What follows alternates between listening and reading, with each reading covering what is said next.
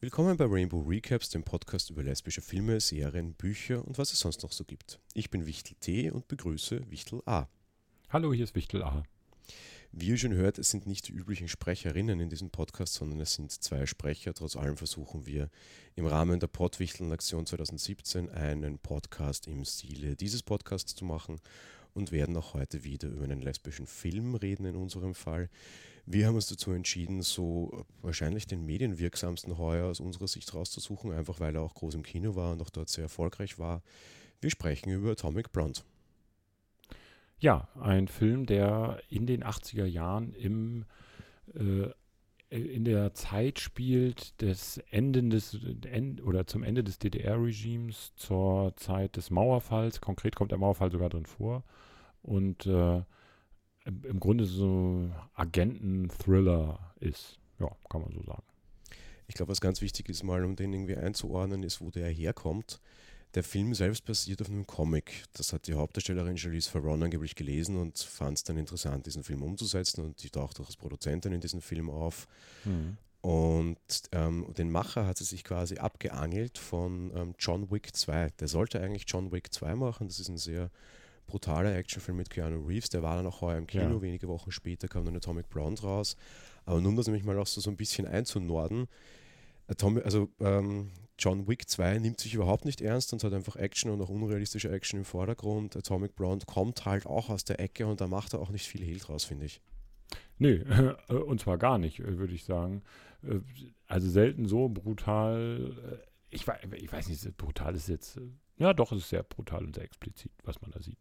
Ähm, wohlgemerkt, komischerweise eher in der, in der, in den Action-Szenen ist mehr Brutalität. Ähm, übrigens, Till Schweiger spielt eine kleine Nebenrolle, nur mal so als kleiner Hinweis nebenbei. Aber ähm, die, die Action-Szenen, auch gerade zum Ende hin, die sind schon heftig. Ja, gehen wir mal gleich ein bisschen so auf Besetzung und Cast und sonst irgendwas. Regie führt David Leitch. Äh, das ist eben der, der John Wick 2 machen sollte und bei John Wick 1 dabei war. Hauptdarstellerin eben diesmal eine weibliche Agentin, Charlize Theron, die spielt Laura Broughton. James McAvoy spielt quasi den in Berlin ansässigen ähm, Spion mehr oder minder. John Goodman ja. haben wir dabei, den kennen wir zum Beispiel Stimmt. aus Roseanne. Äh, der spielt einen amerikanischen General. Wir haben Till Schweiger, der spielt eine Nebenrolle des Uhrmachers in Berlin, wie du schon sagtest. Und wir haben eine neue Aufsteigerin, und die ist für den lesbischen Aspekt jetzt sehr interessant. Sophie Botella, die spielt Delphine Lassalle, das ist eine französische ja. Agentin. Richtig. Die kennen wir vielleicht von heuer aus der Mumie. In diesem Mumie-Remake mit Tom Cruise hat die die Mumie gespielt und damit eine ganz andere Rolle. Ich finde es krass, wie wandelbar die Dame ist. Unfassbar, ja. Und äh, auch sie äh, in zahlreichen Action-Szenen in diesem Streifen zu sehen.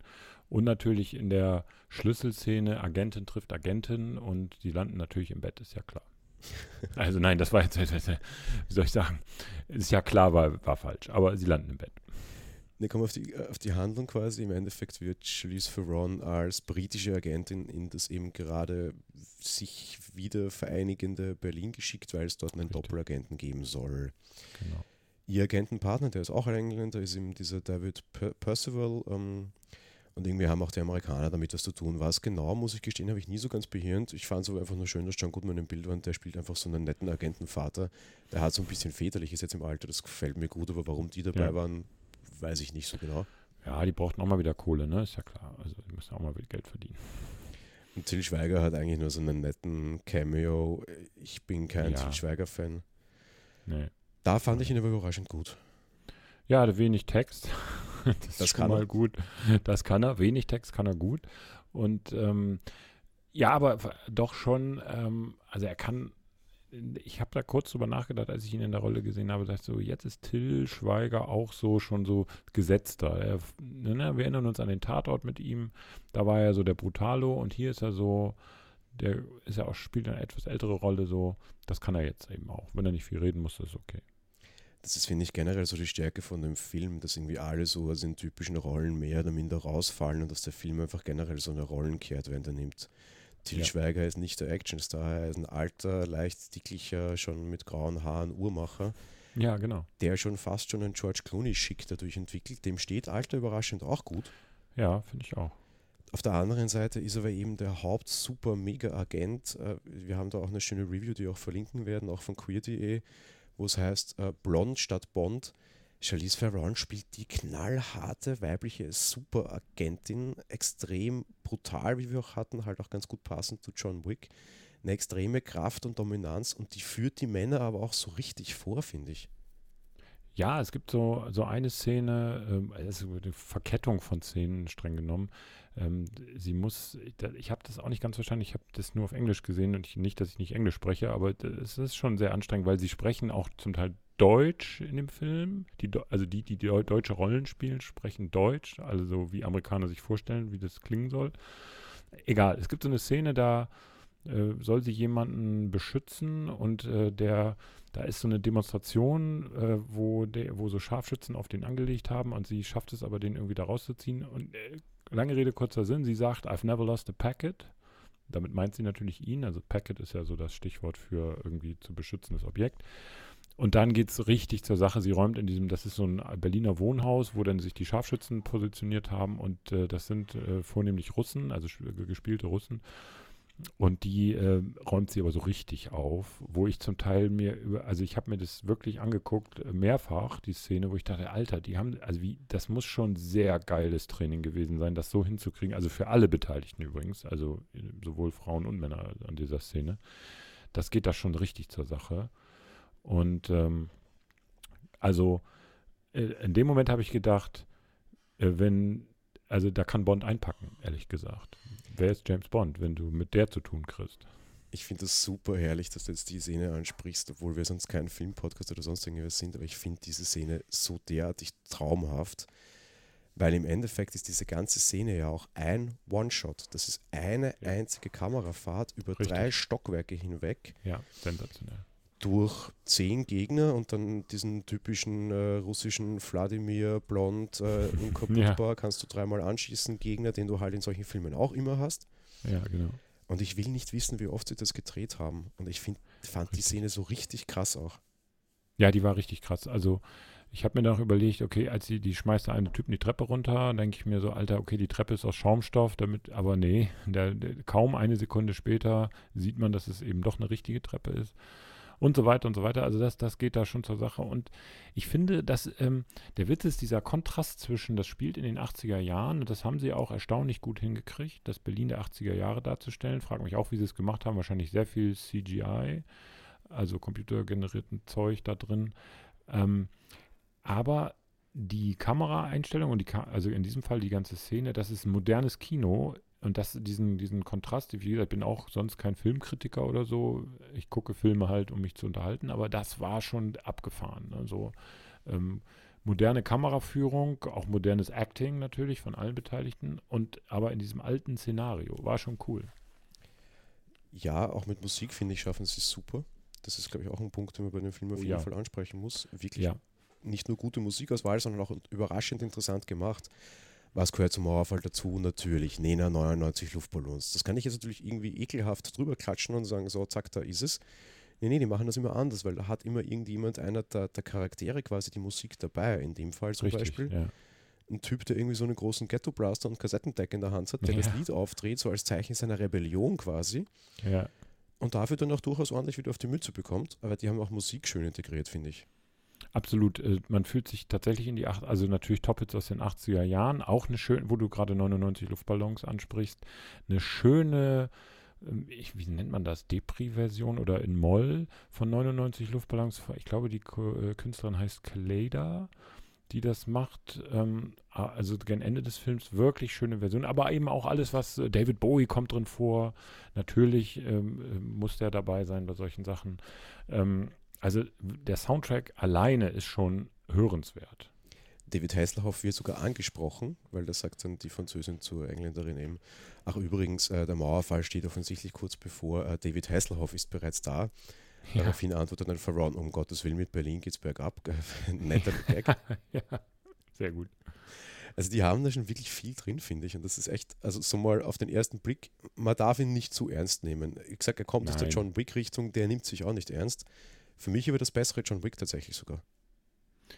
Ja, ich, genau. Also finde ich auch. Also der, der hat das Potenzial, äh, oder sagen wir so, wie sagt man in solchem Fall, die Filmkritiker sagen immer, das ist gutes Popcorn-Kino und viel mehr darf man da auch eigentlich nicht erwarten. Der hat wenig Hintergrund, es gibt keine politische Message oder so.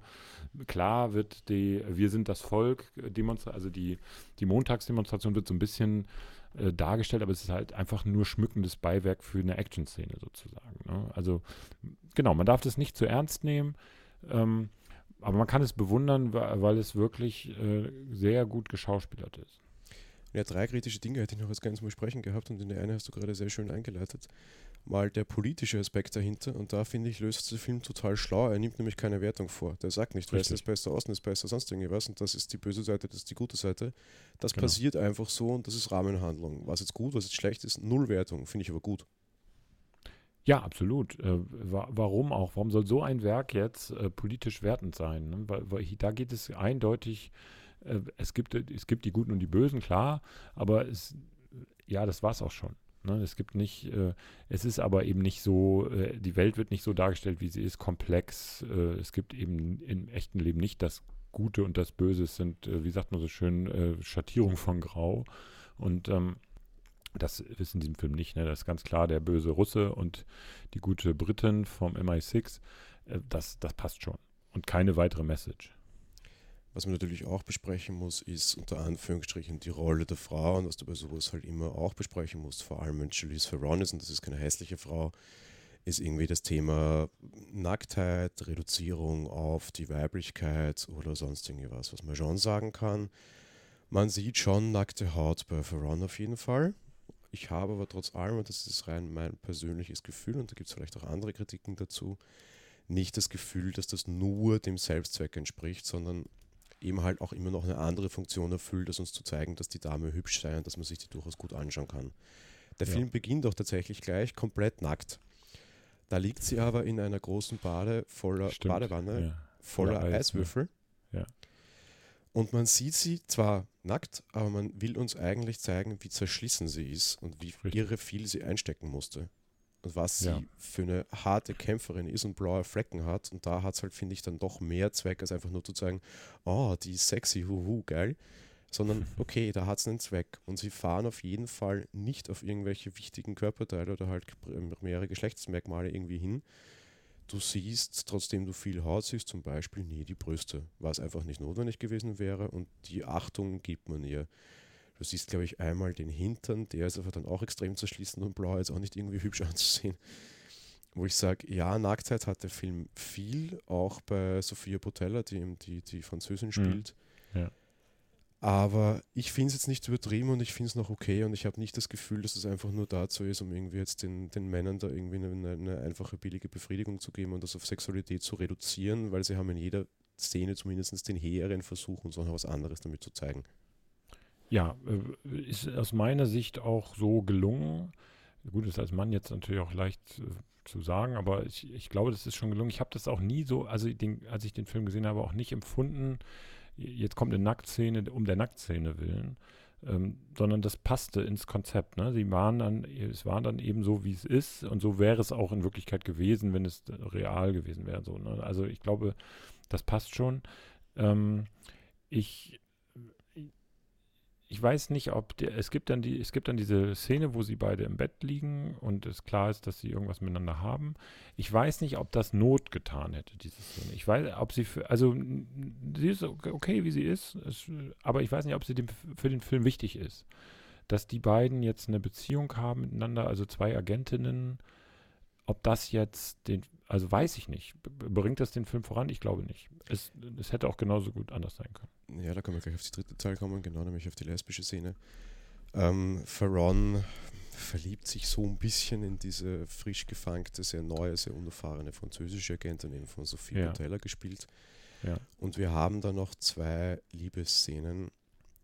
Die Tatsache, dass es eine lesbische Beziehung gibt, finde ich gut und wichtig weil es sehr wohl ja an der Handlung ein bisschen was ändert und vor allem dann das sehr brutale Finale einläutet, eben das weil stimmt, sie ja. sich rächen mag. Das stimmt. Und weil quasi ihr Love Interest da irgendwie halt äh, ist schwer in Mitleidenschaft gezogen wurde, ohne etwas zu spoilern. und sie da, sich dafür recht und damit aber auch auf Glatteis begibt und nicht mehr so, so äh, unemotional und ruhig und kalkuliert reagiert quasi, sondern sich tatsächlich emotional aus der Fassung locken lässt und das finde ich gut. Ich schließe mich allerdings deiner Meinung an, zumindest glaube ich so verstanden zu haben. Also die beiden Liebesszenen hätte ich überhaupt nicht gebraucht. Irgendwie das Knutschen hätte mir gereicht, da jetzt irgendwie so ein bisschen den Übergang Richtung sexuelle Handlung zu sehen. Auch wenn das sehr zurückgenommen war und man da jetzt auch nicht so viel sah. Gebraucht, um zu kapieren, hätte ich es aber nicht. Nee, genau. Es ist jetzt, aber wie gesagt, es ist auch nicht störend so. Ähm, ist einfach so, ist es vorhanden, vielleicht, keine Ahnung, das macht man heutzutage natürlich auch so in den Filmen. Also früher hätte man es tatsächlich nur angedeutet, heute wird es halt gezeigt.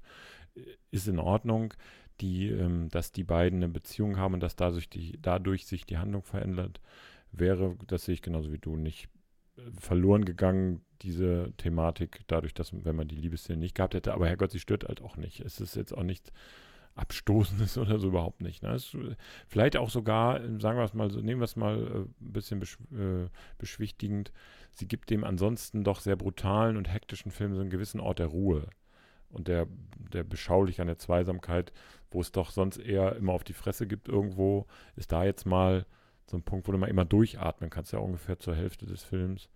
Ähm, dann kannst du erstmal eben sagen, ja, okay, jetzt ist mal Entspannung, runterkommen und dann können wir gleich weitermachen. Ja, das stimmt. Das ist der einzige emotionale Moment tatsächlich und der passiert halt zwischen ja. zwei Frauen. Ja.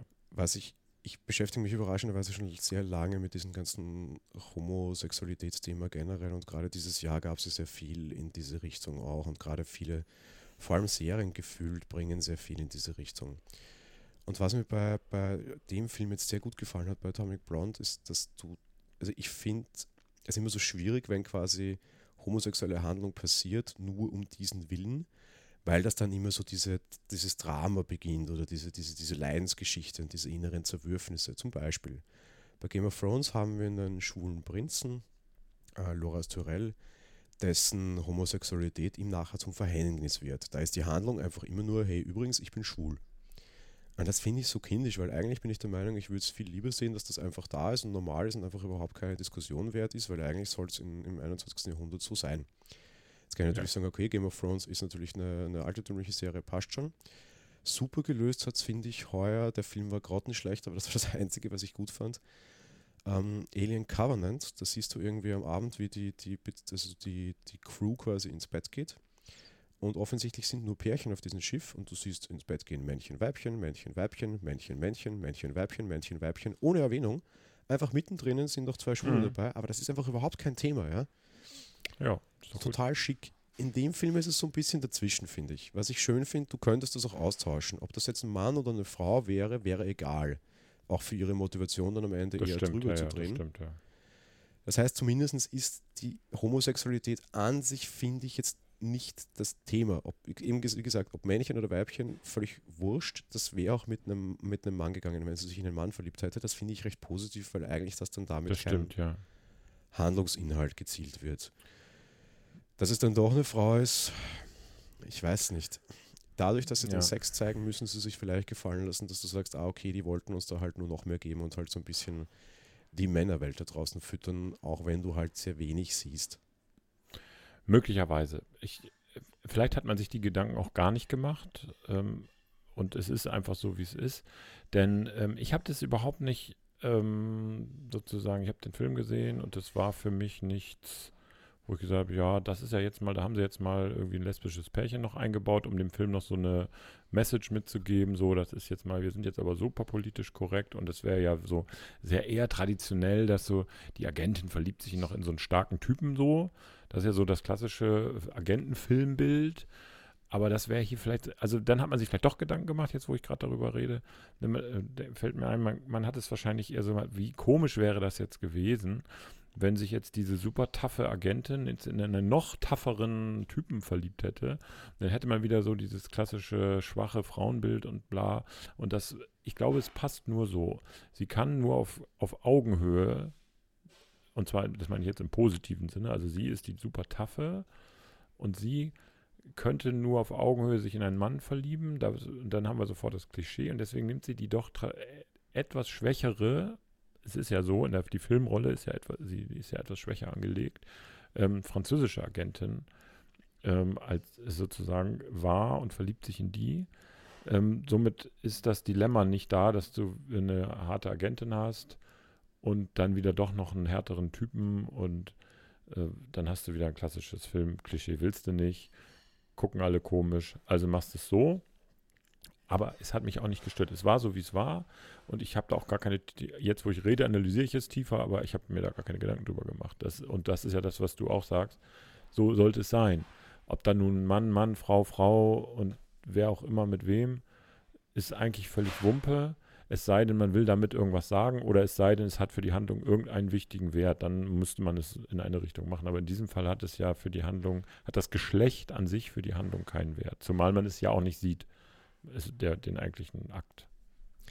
Ich, ich finde es auch sehr lustig, weil ich glaube, der Film will auch jetzt gar nicht unbedingt in queer aus, also in, in der Queer-Szene die große Aussage treffen, wobei die vielleicht doch besser ist als so manche Filme, die es schon tun wollten.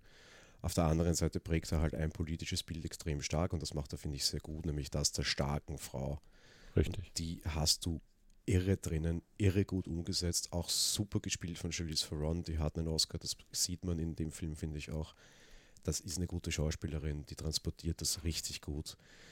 Richtig. Und passt. Du kannst dann natürlich sofort wieder die Diskussion auf die andere Seite aufmachen und die wurde aufgemacht. Ja, die muss sich in jemanden Schwächeren verlieben, logisch ach Gott, wie schön wäre es gewesen aus Sicht der starken Frau-Komponente jetzt, wenn das ein schwacher, neuanfangender Mann gewesen wäre und nicht wieder das kleine, schwache Brötchen Frau.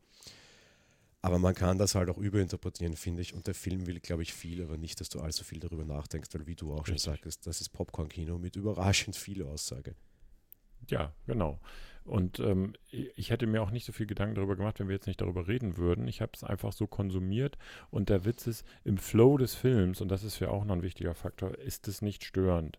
Und ähm, es hätte mich vielleicht aus dem, also wie du jetzt sagst, wenn der so ein schwacher Typ gewesen wäre, also Charakter, äh, muss ja nicht mal körperlich schwach sein, also einfach ein, ein, schwacher Charakter und in den verliebt sie sich, das, ähm, das hätte mich aus diesem Rhythmus rausgebracht. Ähm, den der Film ja doch hat. Und das war jetzt überhaupt nicht der Fall. Ähm, also von daher lassen wir es einfach, wie es ist. Es ist, eine, es ist ein gutes Popcorn-Kino, es ist eine gute Szene. Es ist okay, dass die beiden, also was heißt es okay, es ist völlig normal, dass es so ist und ähm, niemand sollte sich daran stören. Und klar, das amerikanische Kino oder auch die amerikanischen Filmmacher sind natürlich noch etwas konservativer, immer noch. Ähm, und ich glaube, das kostet immer noch Überwindung in Amerika, solche Filme dann auch zu zeigen. Aber deswegen ist man vielleicht auch nicht so explizit geworden, weil es eben auch immer noch schwieriges, ein schwieriges Thema in den USA ist. Ja klar, die, die, die amerikanischen Ergebnisse sind natürlich ein, ein großes Thema und der Film war sehr erfolgreich. Ähm, 50 Mille hat er gekostet, hat sich nach äh, zwei, drei Wochen bereits amortisiert, hält aktuell bei irgendwie äh, fast im Vierfachen Einspielergebnis. Das heißt, wirtschaftlich war es auch ein großer Erfolg, finde ich sehr wichtig. Ja der Film macht sich viele Fronten auf und ich finde, er geht mit den meisten einfach sehr, sehr, sehr korrekt um und das betrifft halt einfach auch dieses queere Thema und das finde ich total okay.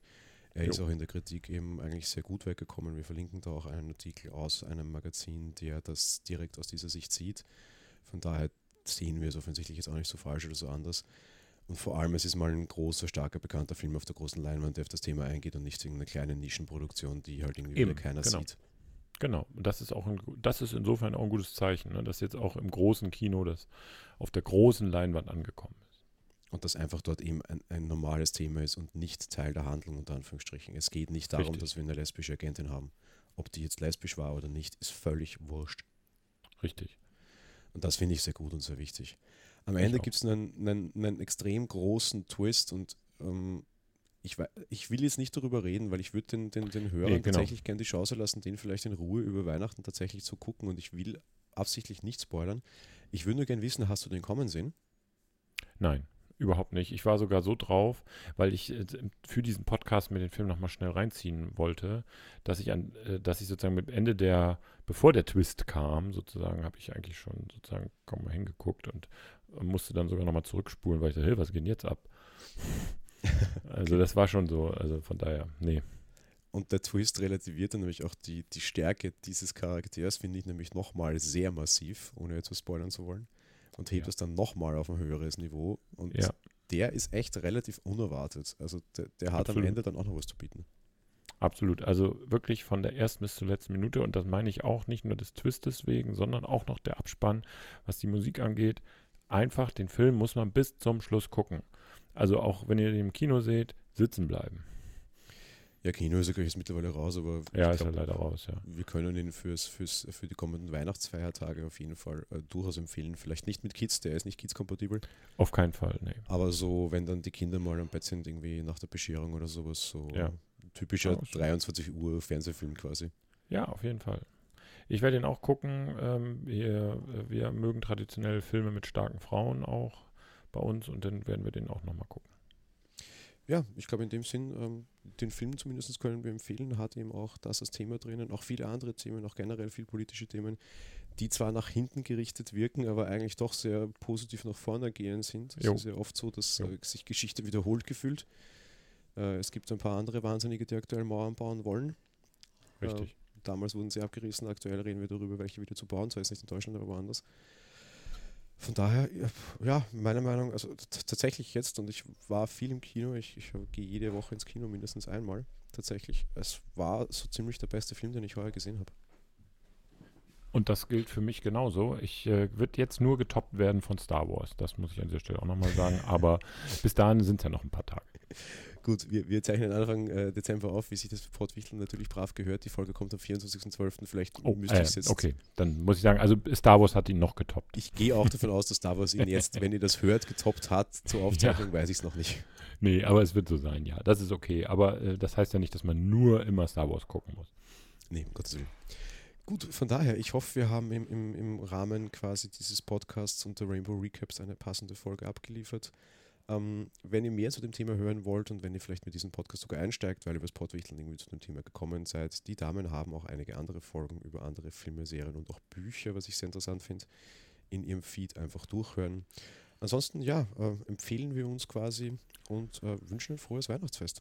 Genau. Macht's gut. Schöne Weihnachtstage. Bis bald in diesem Podcast. Tschüss. Ja, genau. Tschüss.